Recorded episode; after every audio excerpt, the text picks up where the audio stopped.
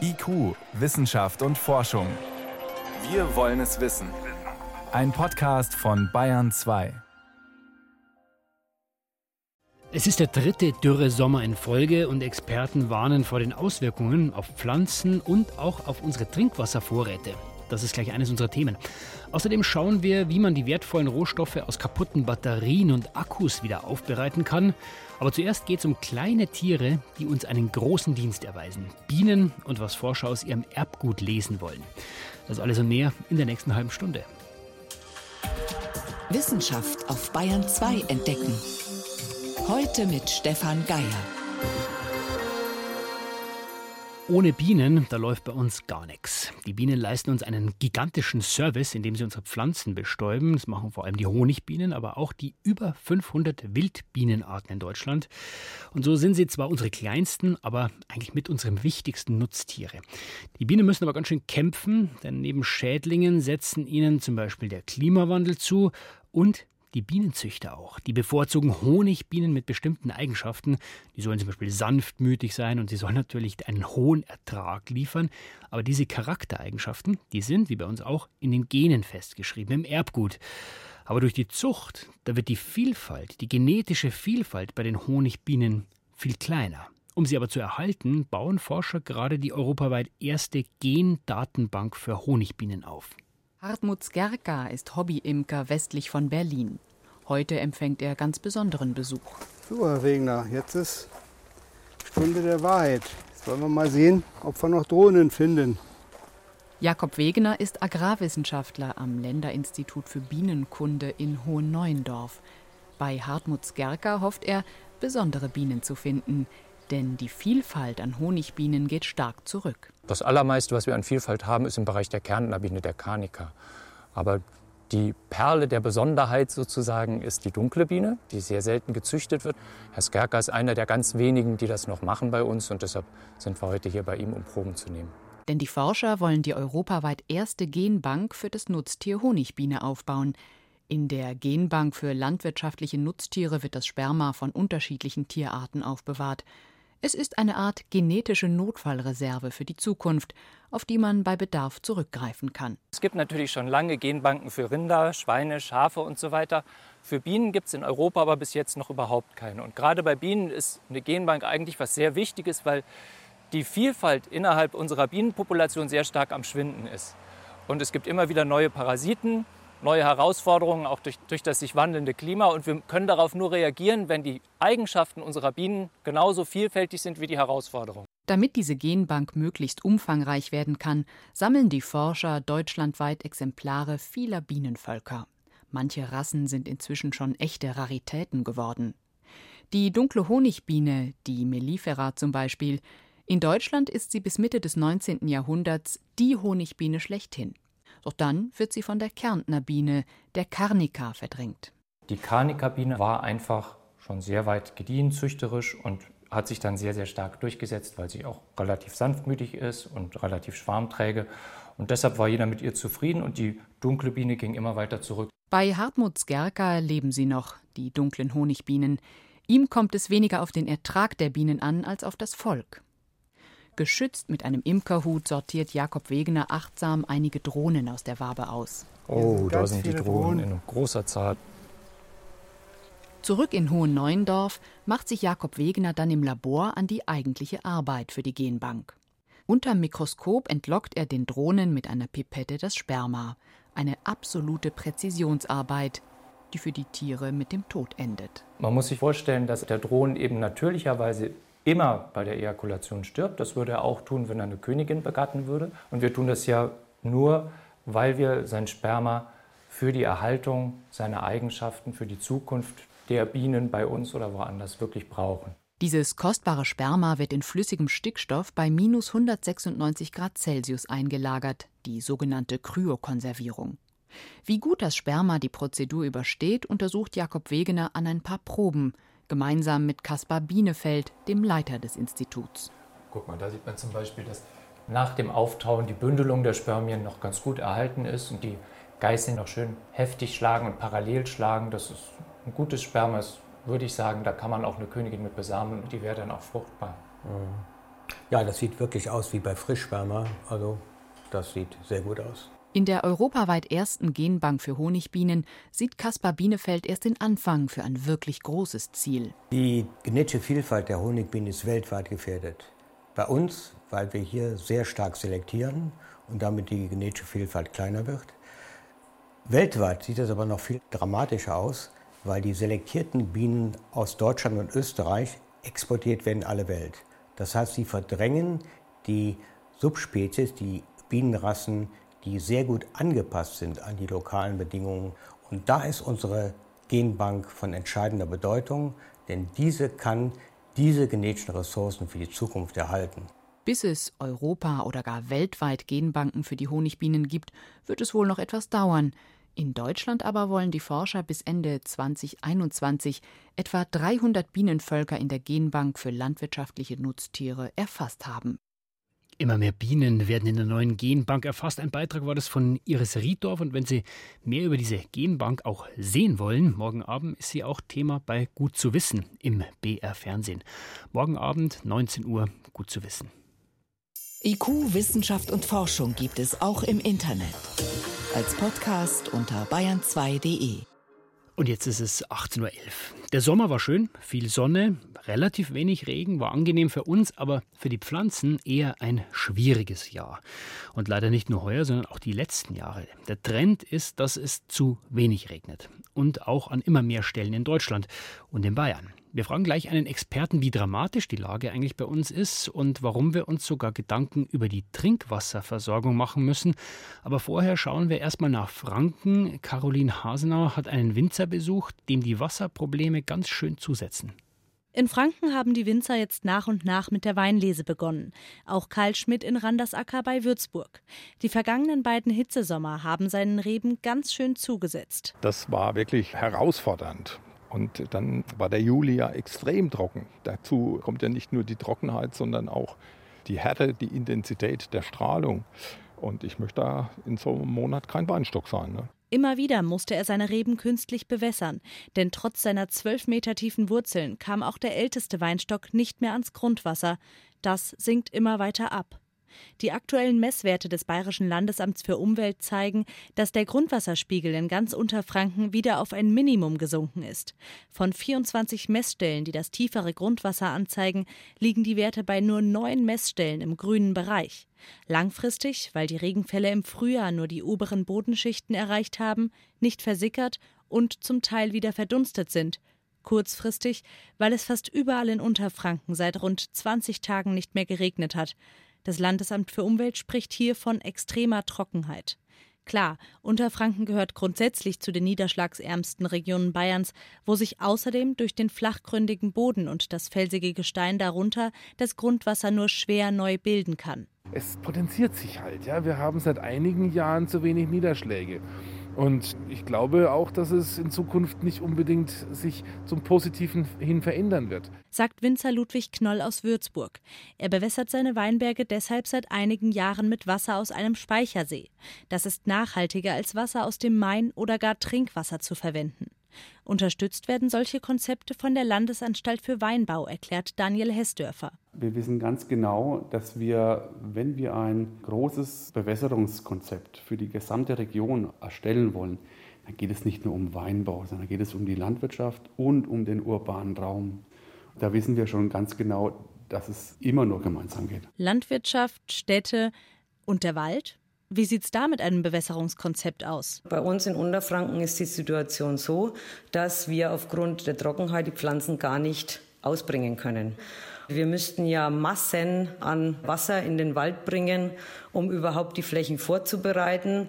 Und es ist schier unmöglich bei uns. Erklärt Birgit Ulrich, Geschäftsführerin der Forstwirtschaftlichen Vereinigung Unterfranken. Borkenkäfer, Schwammspinner und Pilzbefall machen den dürregeplagten Wäldern in Unterfranken deshalb zu schaffen. Und während die heimische Buche der Intensität der Sonneneinstrahlung nicht gewachsen ist, versucht man nun, die türkische Schwarzkiefer hier anzusiedeln. Eine andere Methode, die sogenannte Naturverjüngung. Die Bäume sollen sich selbst aussäen und aufwachsen. Die Hoffnung? Die, die aus der Naturverjüngung kommt, die hat sich vielleicht an diese Bodengegebenheiten und an dieses Klima schon zu einem gewissen Teil angepasst, also hat vielleicht tiefere Wurzeln. Und da haben wir einfach die Hoffnung, dass das, was aus der Naturverjüngung kommt, auch dieser Klimaveränderung gewappnet ist und standhält. Also, da ist viel von Hoffnung zu hören, wie man diesen Dürren zum Beispiel begegnen kann. Aber der Klimawandel, der reagiert in der Regel schlecht auf Hoffnungen. Da braucht man schon wirklich konkrete Maßnahmen. Ich konnte kurz vor der Sendung mal genauer nachfragen bei Andreas Marx. Der koordiniert die Helmholtz-Initiative Klimaschutz und Anpassung. Also er hat den direkten Blick auf die Entwicklung. Erste Frage: Ist die Dürre bei uns in Deutschland wirklich so schlimm oder haben wir da eher an manchen Stellen Probleme? Das ist eine Frage, die man so direkt nicht beantworten kann, weil sie in den letzten Jahren sehr unterschiedlich verteilt war. Also 2018 war es so, dass fast ganz Deutschland betroffen war, mit Ausnahme des Bereichs südlich der Donau. 2019 war es vor allem die Nordosthälfte Deutschlands und 2020 ist es jetzt so, dass es regional sehr, sehr unterschiedlich ist. Also es gibt Regionen, die immer noch sehr stark von der Trockenheit betroffen sind und es gibt andere Regionen, die jetzt eigentlich ganz gut weggekommen sind. Jetzt arbeiten Sie mit Kollegen ja auch dauerhaft am sogenannten Dürre-Monitor mit. Also, wenn ich es richtig verstanden habe, eine Datenbank, die sehr detailliert für ganz Deutschland mal schaut, wo regnet es, wie viel, wo ist wie viel Wasser verfügbar. Was zeigt denn dieser Monitor mittel- und langfristig? Na, der Monitor zeigt ähm, vor allem, dass wir deswegen eine außergewöhnliche Situation in Deutschland haben, weil wir drei Jahre in Folge große Dürreprobleme in vielen Regionen haben. Und das hat eben vor allem für die Landwirtschaft Probleme mit sich gebracht im, im Jahr 2018. Wenn man da nach Bayern guckt, da gab es ein ganz klares Nord-Süd-Gefälle. Also der Norden war relativ stark betroffen von Ernteertragsrückgängen, während äh, der Süden da nicht so stark betroffen war.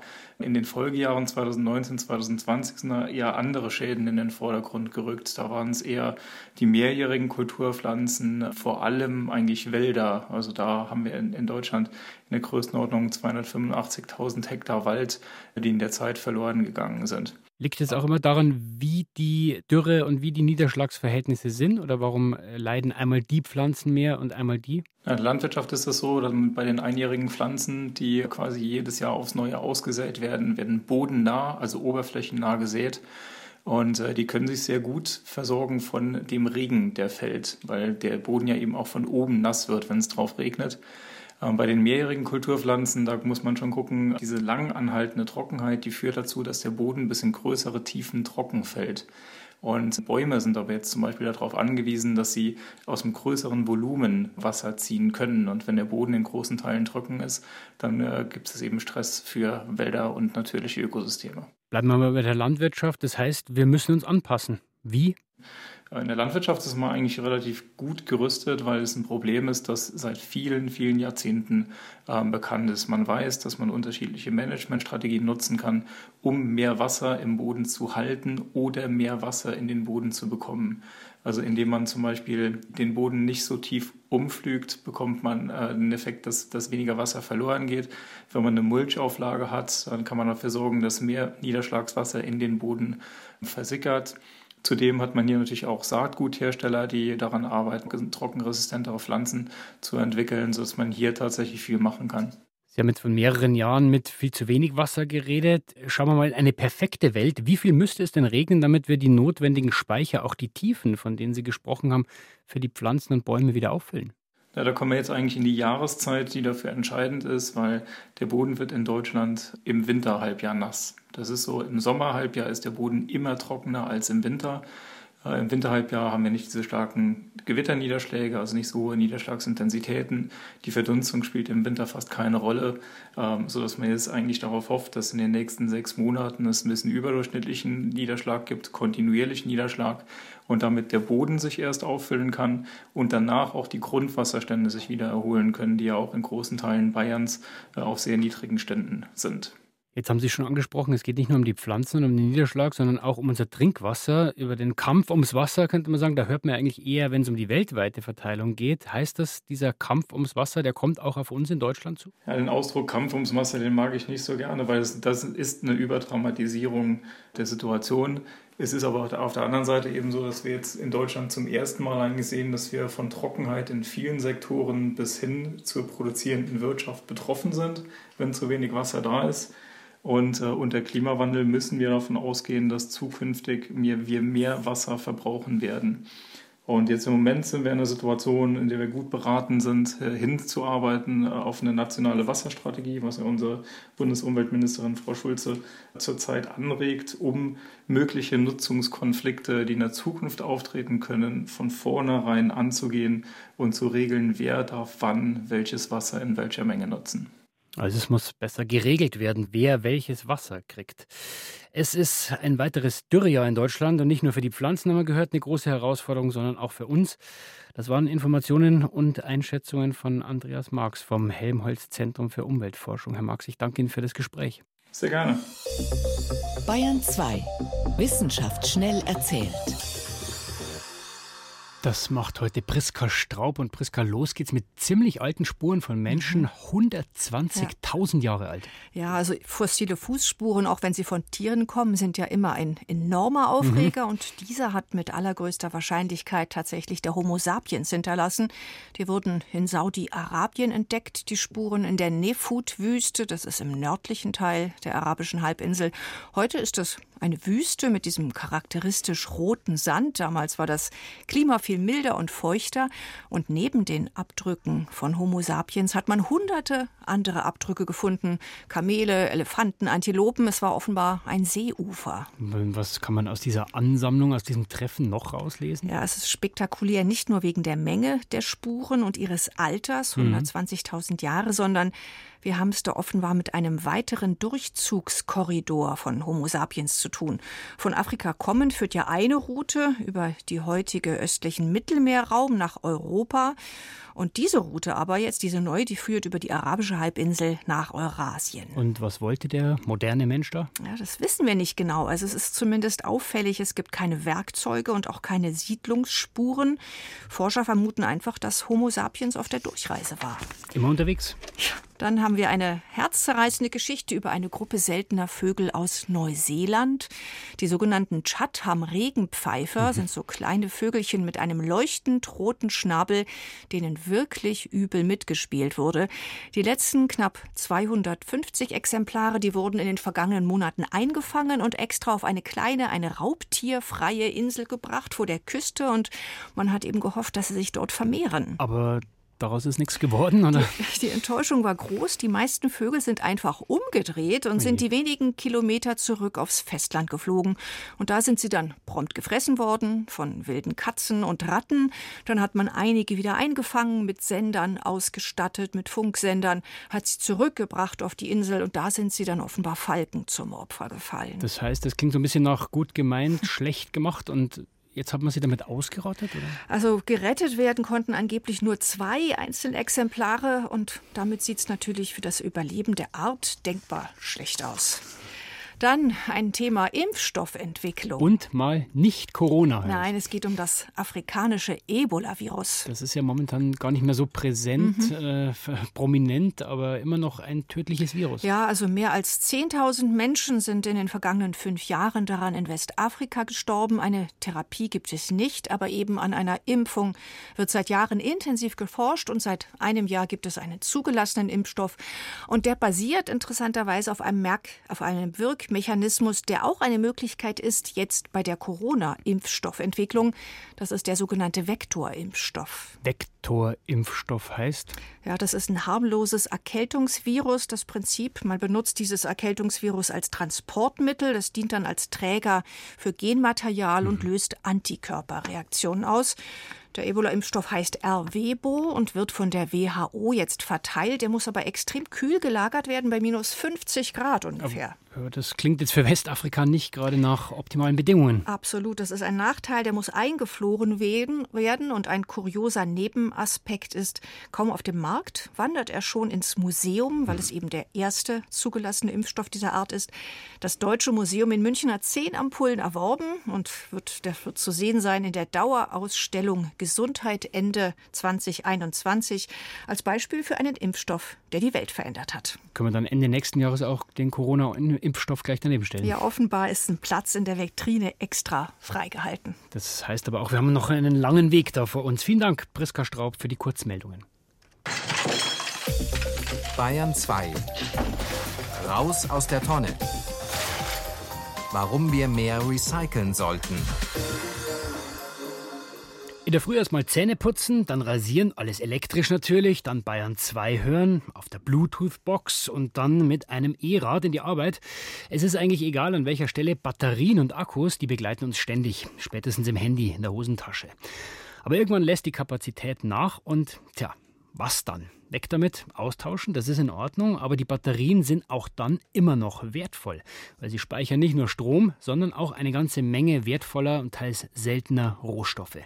Wie kann man mehr davon zurückgewinnen und recyceln? Helmut Nordwig berichtet. Neulich war ich mit einem alten Freund richtig schön im Biergarten, allerdings nicht ganz ruhig dort. Mein Freund brauchte ein Hörgerät und auf einmal war die Batterie leer. Zum Glück hatte er eine neue Knopfzelle dabei. Die alte wollte er einfach wegschmeißen. Ich erklärte ihm, dass sie in einen der grünen Batteriesammelbehälter gehört, zum Beispiel im Supermarkt. Da kommt europaweit noch viel zu wenig zurück. Die landen teilweise in Hausmülltonnen. Beobachtet Matthias Buchert, der sich am Öko-Institut in Darmstadt mit dem Recycling von Batterien beschäftigt. In Deutschland wird nur gut die Hälfte von ihnen wieder eingesammelt. Das zeigen die neuesten Zahlen des Umweltbundesamts. Bei den Batterien aus größeren Geräten, vom Radio bis zum Laptop, sieht es nicht besser aus. Zum Teil gibt es da große Defizite, aber bei den Elektroschrottaufbereitern, die diese Batterien nicht ambitioniert genug entnehmen, also es liegt hier an der Sammlung und Entnahme nicht an den Technologien, diese Batterien zu recyceln. Es gibt so viele verschiedene Techniken, wie es Batterien und Akkus gibt. Von Zink-Luftbatterien, dazu gehören die Knopfzellen, bis zum Nickel-Metallhydrid-Akku aus dem Mobilteil des Telefons. Batterien enthalten Metalle, die sich gut recyceln lassen, etwa Blei oder Zink, teilweise auch teurere Stoffe wie Nickel oder giftige wie Cadmium. Müsste man also einfach mehr Batterien und Akkus einsammeln? Das wäre sehr wichtig, reicht aber nicht. Es hängt von der Art der Batterie ab, denn es gibt eine von ihnen, die ist alles andere als recyclingfreundlich, die Lithium-Ionen-Akkus. Das geht schon mal damit los, dass eine brennbare Flüssigkeit drin ist. Jeder Transport von einer Lithium-Ionen-Batterie ist ein Gefahrguttransport, völlig unabhängig, ob die Batterie beschädigt ist oder nicht damit der Transportweg gesichert ist und letzten Endes auch die Lagerung bei uns. Bei uns, das heißt bei der Firma Umicore in Hanau. Dort ist Frank Treffer für das Batterierecycling zuständig. Lithium-Ionen-Akkus stecken in Handys und Laptops, sie treiben E-Bikes und Scooter an und auch Elektroautos. Und sie sind extrem kompliziert aufgebaut. Alu- und Kupferfolie sind zigfach umeinander gewickelt, jeweils mit einer anderen Paste beschichtet, und das Ganze ist dann auch noch in einem mehrlagigen Gehäuse untergebracht. Beim Zerlegen fällt jede Menge Plastik vom Gehäuse an, Kupferkabel, Platinen und so weiter. Zum Glück für die Recycler. Sie müssen nämlich nach einer EU-Vorschrift die Hälfte der Masse von einem Akku zurückgewinnen und das schaffen sie damit schon zu einem guten Teil. Auch einige Metalle können leicht wiedergewonnen werden, zum Beispiel die knappen Elemente Kobalt und Nickel. Nicht aber Lithium.